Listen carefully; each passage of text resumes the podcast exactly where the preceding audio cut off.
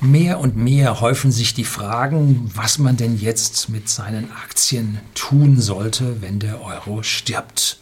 Also so langsam setzt sich der Gedanke bei manchen Menschen fest, dass der Euro kein Ewigkeitskonstrukt ist. So wie ich das hier schon seit einigen Jahren Cassandra rufend äh, verlaute. So, und was das nun jetzt hier für Auswirkungen auf Aktien hat und warum ich persönlich keine Aktien aus der Eurozone habe, das möchte ich heute auf diese Fragen von dem User antworten. Bleiben Sie dran.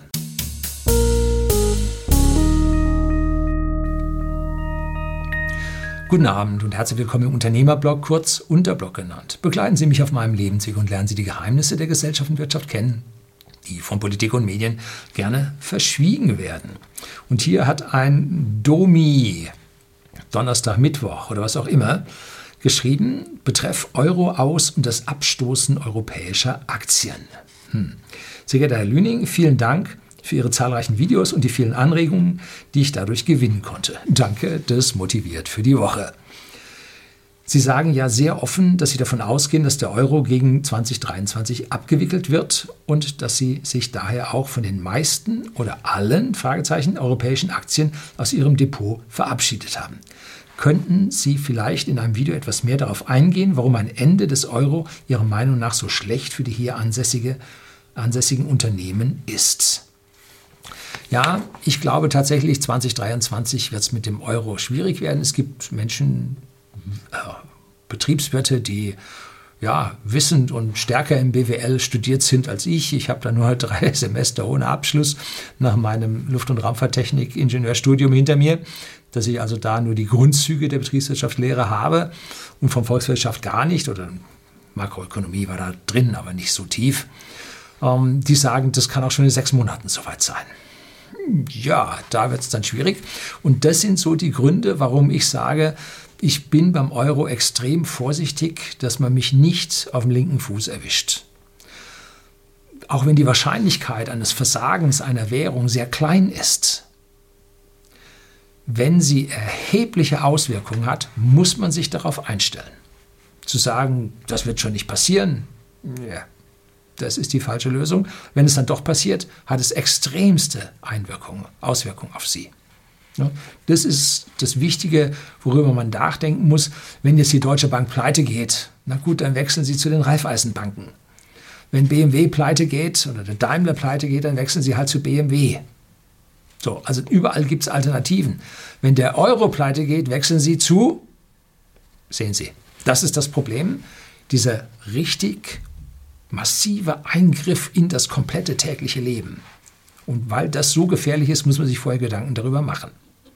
Sie müssen ja nichts tun, wenn Sie zum Schluss kommen, ist alles ganz anders. Ja, das ist Ihre Freiheit. Äh, ich habe da an der Stelle ein bisschen für mich anders entschieden.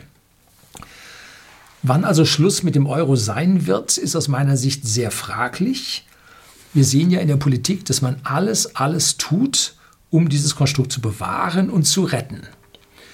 In den letzten mehreren Jahren ist der Euro von einem Dollar 30 oder wie hoch der da stand, runtergefallen bis jetzt auf einen Dollar 09, glaube ich. Ähm, ist also ein massiver Verlust, den der Euro gegen den Dollar gehabt hat. Und aktuell, wop, ist er wieder hoch auf 1,15. Zwischendrin hatten wir auch schon mal einen Peak nach oben, der hat sich aber gleich wieder korrigiert. Was man momentan an Wechselkursunterschieden sieht, ist eine hohe Volatilität, weil eine Rettungsaktion die andere jagt und wer gerade mehr rettet, dessen Währung ist mehr wert. Kann aber dann doch deutlich dann auch in die andere Richtung ausschlagen. Also hier jetzt zu sehen, der Euro steigt jetzt wieder und das als Trendwende zu erachten, sehe ich auch für kompliziert und für schwierig. So, jetzt gehen wir mal davon aus, der stirbt. Wie stirbt der? Nun, man wird Nachfolgewährungen für diesen Euro einführen. Man wird versuchen, den Kaugummi so lange zu ziehen, wie es geht, auch wenn die Inflation läuft und die Inflation schwer wird, stark wird, dann wird man irgendwann sagen, jetzt bricht der Euro auseinander, wir brauchen lokale Währungen für die einzelnen Länder und die werden dann eins zu eins zum Euro umgetauscht. ob jetzt dann die Semmel nicht mehr 30 Cent kostet oder hier in Bayern mittlerweile schon 40 oder 45 oder ob sie dann 4,50 Euro kostet, ist völlig egal. Sagen wir jetzt einfach mal 1 Euro und der wird jetzt in lokale Währungen umgetauscht und nennen wir sie bei uns mal Mark. Deutsche Mark wird sie nicht heißen, weil das Wort Deutsch ist im Moment verpönt, verwendet man nicht mehr in der Politik. Vielleicht heißt es neue Mark. Hm. Also nehmen wir mal aus, es wäre eine Mark dann wird sie eins zu eins umgetauscht. Und es wird einen Franc geben, der eins zu eins umgetauscht wird. Und es wird eine Lira geben, die eins zu eins umgetauscht wird. Die Menschen haben sich an diese Einheiten gewöhnt und deshalb wird man diese Einheiten weitertreiben. Aber was passiert am Tag darauf? Hm? Wenn nun diese Einzelwährungen da sind, dann wird im Prinzip werden sich Wechselkurse einstellen. So, jetzt kommt eine weitere Frage. Meiner Ansicht nach müsste ja gerade Aktien einer voraus, vorausgehenden Inflation gut standhalten. Da stimmt es grammatikalisch nicht. Und auch bei einem Währungswechsel in ihrem Wert stabil bleiben. Denn der Gegenwert des Unternehmens bleibt ja unverändert. Klar gibt es mit Sicherheit Unternehmen oder Branchen, die extrem darunter leiden würden, aber gerade bei produzierenden oder verarbeitenden Unternehmen fällt es mir schwer vorzustellen, was sich für diese verändern würde, wenn ab einem Tag X statt mit Euro mit etwas anderem bezahlt werden würde. Es wird ja weiter produziert und die Fabrikhallen stehen ja auch alle noch. Die Mitarbeiter gehen weiterhin zur Arbeit. Vielleicht können sogar bestehende Schulden besonders günstig getilgt werden. Ein Horror für Geldverleiher, aber für die Unternehmen und deren Aktionäre müsste dies doch ein Segen sein. Oder? Hm. Auf den ersten Blick an diesem Tag X, ja, da wird es genauso sein. Denken Sie jetzt aber ein bisschen weiter. Am Tag nach dieser Einführung wird die Mark aufwerten, und zwar massiv. Deutschland, starkes Land, wenig Schulden, noch, wird massiv aufwerten, und zwar gegenüber dem aktuellen Euro als Mischwährung wird geschätzt, ich glaube, das habe ich von Professor Sinn vom IFO-Institut, auf den Faktor 2. Dass also eine Mark 2 Euro wert sein wird. Massiv aufgewertet. Auf der anderen Seite werden die Rotweinländer, ja, Sie wissen, welche das sind, ähm, werden diese Länder abwerten. Vielleicht bleibt der Franc bleibt mit dem Euro 1 zu 1, aber die Lira und die spanische Pesetas, Peseta, die dann wiederkommt, die werden dann vielleicht 1 zu 2 abwerten. Griechenland 1 zu 3 oder 1 zu 4, äh, was auch immer dann da passiert. So, und auf einmal werden mit diesen Währungen werden deutsche Waren den Faktor 4 teurer. Jetzt wollen Sie einen Daimler nach Italien verkaufen und statt 40.000 kostet das Ding 160.000. Für B-Klasse. Ja? C-Klasse magerste Ausstattung. Wollen Sie dafür 160.000 bezahlen in Italien? Ja. Nee. So, das heißt, unsere Wirtschaft leidet extrem. Und jetzt geht es auch andersrum. Ne? Jetzt kaufen wir unsere Tomaten und die kaufen wir jetzt nicht mehr in den Niederlanden, sondern die kaufen wir jetzt in Italien. Da sind die eh besser, die haben mehr Sonne und vor allem kosten sie nur noch ein Viertel. Kaufen wir also dort die Tomaten. Das heißt, alle hier bei uns sich befindlichen Tomatenanbauer mit Treibhäusern können sie zumachen. Arbeitslosigkeit hoch. Der Daimler verkauft in die Südländer nichts mehr. Wop, Arbeitslosigkeit hoch. Und das trifft dann die Wirtschaft. Konnte man sehen in der Schweiz. Die Schweiz hatte eine Zeit lang den Schweizer Franken mit dem Euro fix gemacht. Wie verrückt konnte man sein, Währungskurse fix zu machen? Ne? Stand, glaube ich, auf 1,2. Und dann haben die losgelassen, wop. Und die, der Schweizer Franken wertete auf, die heimische Wirtschaft tat sich unheimlich hart, hat es aber geschafft, mit steigender Produktivität äh, hier das wieder reinzuholen, dass sie halt wieder liefern konnten. Der riesige Vorteil für uns ist, dass wir so viel auf den Weltmarkt exportieren. Und der Weltmarkt muss nun gegen den teuren Euro arbeiten. sich den teuren Euro leisten können. Wenn jetzt aber die D-Mark noch teurer wird, wird es schwierig, auch den Weltmarkt zu bedienen. So.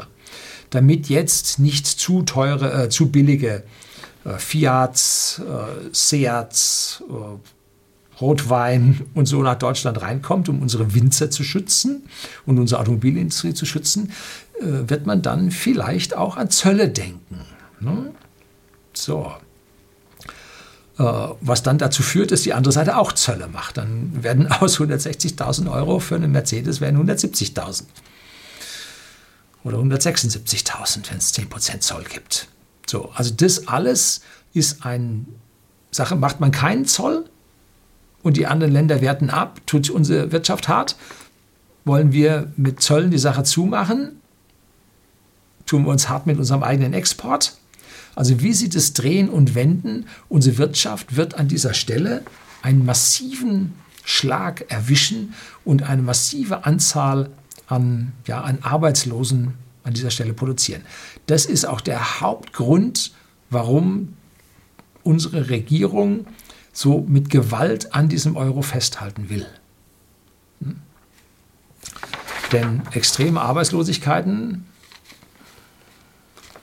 haben der Regierung noch nie gut getan, oft abgewählt worden. Ne? So, jetzt geht's weiter.